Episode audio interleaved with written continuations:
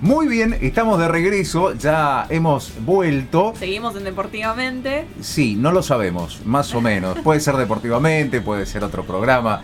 Bueno, acá estamos. Tenemos novedades y de la mano de Walter. ¿Cuáles son las novedades, Walter? La novedad muy importante para el mundo de ¿Hace novedades también ahora? Sí. Bueno, está, perfecto. Ahora le vamos a dar una sección, me parece. La sección de Walter. Son 20 minutos de programa de cosas de Walter.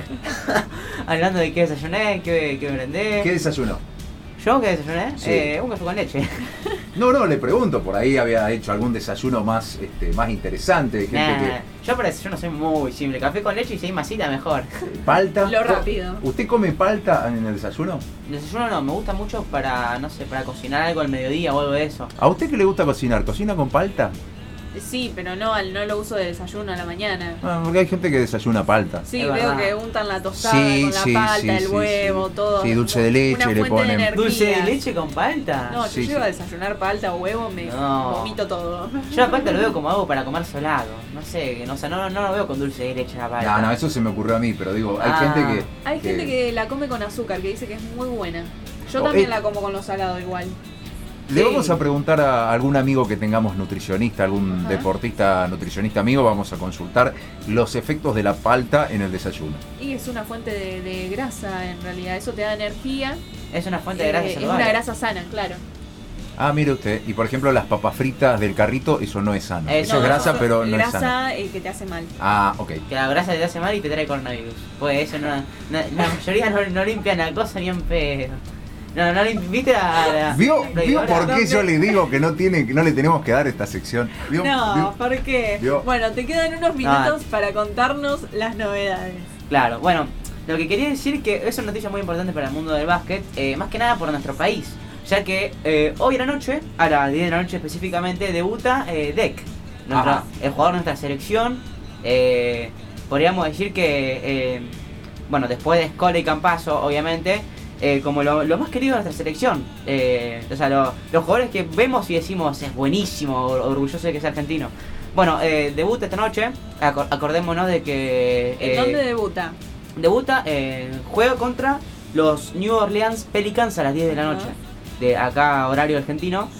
acordémonos de que juega para los Thunder. le, dieron un contrato de creo que de 3 años, ¿no? 2-3 años. un, contrato corto, pero bueno, nos imaginamos todos, suponemos y, y, rezamos para que se siga que se pueda quedar el resto de su carrera en la NBA.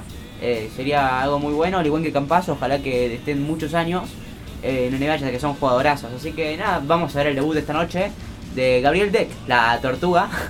Eh, acá, bueno, pueden ver el partido en League Pass, o si no, no, no, sé si está en, en, televisión, no tengo ni idea, pero se puede ver el partido. Así que si lo buscan, lo pueden ver. 10 de la noche, eh, horario argentino. Bien, 10 de la noche entonces. Así que vamos a ver el debut, qué onda, si, cómo, está preparado para jugar. Porque llegó hace, creo que muy poco tiempo a Estados Unidos, o sea, a entrenar, hace una semana, algo así llegó. Eh, así que vamos a ver qué tal se todo muy momentáneo. Demasiado momentáneo. Eh, porque así son los traspasos, más que nada a mitad de temporada. Son una cosa de que bueno, te, te ficho un equipo, bueno, en dos días tenés que irte para la ciudad de ese equipo, comprarte una casa, adaptarte al equipo, todo, todo nuevo, ¿entendés? Tipo un quilombo. Pero vamos a ver qué onda. Yo, yo tengo muchas expectativas para Gabriel Deck, al igual que Campazo, que sorprendió muchísimo eh, en NBA. Acordémonos de que ayer hizo su primer doble doble Campazo. Hizo 19 puntos, 10 asistencias. Y ahora está saliendo de titular, ya que está lesionado. Eh, eh, creo que está. sí, Murray creo que está lesionado ahora. que, no, no se sabe bien qué tiene, pero bueno, está lesionado por el resto de la temporada y creo que capaz va a seguir siendo titular todo el resto de la temporada en los Denver Nuggets. Muy bien, ¿eh? Mirá para la Argentina. Muy bien. la verdad que lo felicito. ¿A Walter o a.? Ambos. me gusta cómo lo desarrolla Walter. La verdad que muy bien, Walter. Me encantó la información. Y la verdad que estoy muy orgullosa de, los jugadores de acá que se, que se van al, a lo grande. Totalmente. Sí, es una. No olvidamos, no olvidemos que hace unos años fueron subcampeones del mundo. Sigue estando la Argentina a un nivel superlativo a nivel mundial, cosa que nos pone contentos. Por supuesto. Creíamos algunos, yo lo reconozco, creíamos algunos que después de la generación dorada, lo que venía a continuación era un tiempo lógico de eh, más tranquilo, y sin embargo nos ha sorprendido esta nueva generación. Para bien. Para, sí, nos ha sorprendido mucho, eh, sosteniendo, manteniendo el nivel de, del básquet argentino allá arriba, allá arriba somos subcampeones, del mundo actualmente en el mundo del básquet. Bueno, lo felicito, muy bien, ¿eh? la verdad me, sorprendió gratamente. Muchísimas gracias. Y Vamos a pensar si el jueves que viene le damos otro, otra sección. lo que desconozco es si va a ser titular Gabriel Deck en los Oklahoma City Thunder. Yo diría que sí, porque eh, no, o sea, la plantilla de, City es muy, es muy joven, ¿entendés? Si quiere le, conseguimos el número del entrenador principal de Oklahoma Thunder y usted llama y pregunta. Uy, no estaría mal, eh, podríamos hacer una entrevista. Ya maneja inglés si quieren. no, está bien, no, está bien. Por ahora ponga una canción, así nos vamos a buscar al... Y ahora sí vamos a hablar con Paulo Rossi, presidente del Club Regatas de Rosario. Hola Paulo, ¿cómo estás? Hola, buenas tardes, ¿cómo están? ¿Qué tal, Paulo? ¿Cómo te va? Buenas tardes. Muchísimas gracias por este ratito que tenés con nosotros. No, por favor, gracias a ustedes. Eh, eh, vamos a comenzar un poco por la historia del club. Si yo te nombro la embarcación Amelia y, te pregunto qué relación tiene esa embarcación Amelia con Amalia, perdón, con, con el club, ¿qué no puedes contar? Mira, ¿qué te puedo contar? Amaria. Amaria era el, el velero donde surge la idea de fundar el Club de Regata Rosario. Eh, digamos, en ese momento Cordiviola, Felder y otros que fueron los, fundadores eh, estaban navegando en el río con, el velero Amaria. Y bueno, y ahí surge la primera idea de, crear, fundar el Club Regata Rosario. O sea que ese fue en ese velero que, nació el club. O sea, es un club cuya actividad principal es la náutica, que nació en el río y en una embarcación. Nació en el río, en una embarcación, como un desprendimiento de lo que era el, el Robin Club en ese momento. Y bueno, en el, fue en, 1917, el 16 de abril, terminan fundando el club acá, en lo que era en ese momento creo la playa de los bañistas ahí donde ahora está, me parece que es al lado de Robin o por esa zona. Y es, ese lugar en ese momento era conocido como Pueblo Alberdi, ¿es verdad? Eh, sí, tengo entendido sí, que era Pueblo Alberdi, todavía no, no era como un barrio de, la ciudad, sino que era como una localidad aparte, ¿no es cierto? ¿Y en qué momento aparece el famoso islote cincuentenario? El islote cincuentenario aparece, bueno, justamente eh, en el 50 aniversario del club, eran un grupo de un grupo de socios que empezaron a trabajar y a hacer gestiones sobre el islote que se fue formando bien enfrente del club. Ese, ese islote se terminó escriturando en el año 83, 84, formando parte ya de como otra sede del club que con mucho trabajo fue cada vez eh, mejorando, eh, ganando el servicio, bueno, y ahora la verdad que es un lugar hermoso. ¿Y hoy en día cómo están viviendo los 104 años que cumplieron? bueno, los 104 años, eh, cada año que se cumple es un momento de, festejo, de alegría. teníamos pensado hacer unos festejos lindos, ya que el año pasado no, no pudimos, como estábamos en plena pandemia, digamos, las restricciones eran totales. Este año, bueno, habíamos organizado algo y después tuvimos que, hacerlo, digamos, mucho más reducido porque ya habíamos empezado de nuevo a tener un poco de restricciones. Pero lo pasamos muy bien, eh, se realizó una regata interna de remo, eh, le hicimos homenajes a, algunos socios, eh, vamos botes. Y bueno, en vez de soplar una velita en una torta que, que no la podíamos compartir, compartimos unos alfajores y y nos adaptamos al festejo. Un, festejo adaptado. Es un, festejo adaptado. Eh, siempre se celebran los aniversarios.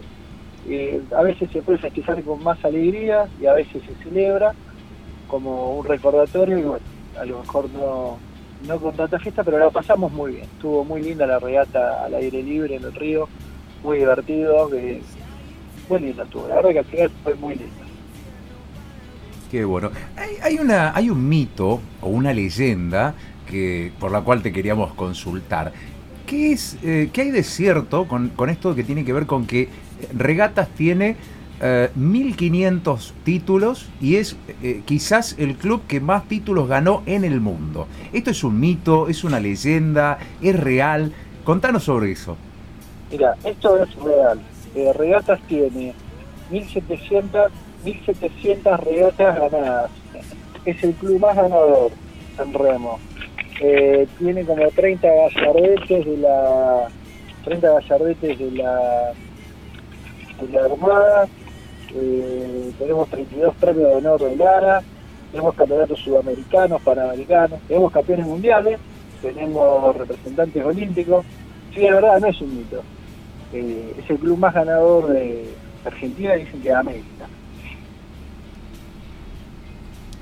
Y me imagino que, bueno, siendo eh, es un deporte, es un club cuya principal actividad es, es la náutica. Y te queríamos preguntar ¿Cómo es la vida de, la náutica o de las personas que tienen que ver con la náutica? El contacto con el río, con la naturaleza, eh, haciendo que los más chiquitos se relacionen también con, el río. Eh, contanos un poquito de eso. Bueno, mira, nosotros eh, siempre estamos tratamos de ser de estar de cara al río. lo que hemos, los que no hemos vivido, hemos nacido en el club, estamos últimamente tratando de recuperar esa, esa ese contacto con el río, ¿sí? Y igual por suerte lo tenemos, porque tenemos escuelitas de chicos, tenemos escuela de remo de verano, tenemos escuela de, remo ya de competición, tenemos la escuela de los promocionales, eh, tenemos Optimi y, también hay mucho remo para los adultos, lo que es en la parte de remo social, remo de travesías, o sea que el río es, por supuesto que es la actividad principal del club, ¿sí? sin quitar la importancia al resto de los deportes que son muy importantes. Justo eso te iba a preguntar, Paulo. Eh, ¿Qué otras disciplinas hay en el club? En el club tenemos, eh, bueno, básquet, volei, tenis, futsal, gimnasia deportiva, eh, pensar un poquito más, bueno, ahí tenemos un montón de actividades lo que vendría siendo el Zoom, el grupo de trote, boxeo, eh, no me quiero olvidar de ninguna. Tenemos buraco, con la terraza del club, las chicas, hay, mucho buraco en la playa, en la terraza, y, y todas esas actividades, natación, natación tenemos muy buenos nadadores también, que están haciendo muy buenos tiempos, que representando muy bien al club. Eh, sí, bastante amplia la oferta. ¿Y estaban realizando competencias en las distintas disciplinas? O sea, antes de las ah. restricciones, ¿no? Sí, antes, antes de las restricciones, por supuesto, todo lo que estaba permitido por las federaciones se estaba, se estaba haciendo. Eh, claro que bueno, que cuando en las distintas federaciones, en municipalidad, eh, definen ya que cortar las competencias, nosotros seguimos entrenando, pero sin ningún tipo de competencia. Eh, ni con visitantes ni tampoco torneos internos se pueden hacer. Pero todos siguen siendo al club, siguen entrenando con el mismo entusiasmo, eh, la gente se cuida por suerte y bueno, ojalá pase pronto. Y respecto a los proyectos, ¿qué proyectos tienen a corto y a largo plazo? Mira, nosotros tenemos proyectos, digamos que en un momento fueron a largo plazo, cuando nosotros empezamos en la gestión con, con compañeros de comisión directiva hace aproximadamente cinco años, que hoy ya lo tenemos en el corto plazo. Eh, el gran crecimiento deportista que tuvo Regata nos obliga a, hacer un polideportivo, ya lo tenemos proyectado, ya está presentado en algunos sectores del club. Y el otro proyecto importante que tenemos es un vestuario echar y climatizar la pileta de 25 metros. Fundamentalmente esos dos. Eh, Pablo, de mi parte, eh, esta es la última, sabemos que estás ocupado, no te queremos molestar demasiado. Eh, la última tiene que ver, bueno, en tu carácter de, presidente, de, líder de, la institución, ¿qué es para vos o qué representa para vos el Club Regatas? Mira, para que vos te des una idea, para mí en el Club Regata se conocieron mis padres. Eh, en el Club Regata tengo a mis amigos. En el Club Regata eh, están los, amigos con los que trabajo. En el Club Regata se te mis hijos. imagínate que para mí el club es, la vida misma. Eh, no, no consigo no, consigo vivir sin, sin el club. Lo hemos criado, hemos aprendido, hemos conocido gente, hemos peleado.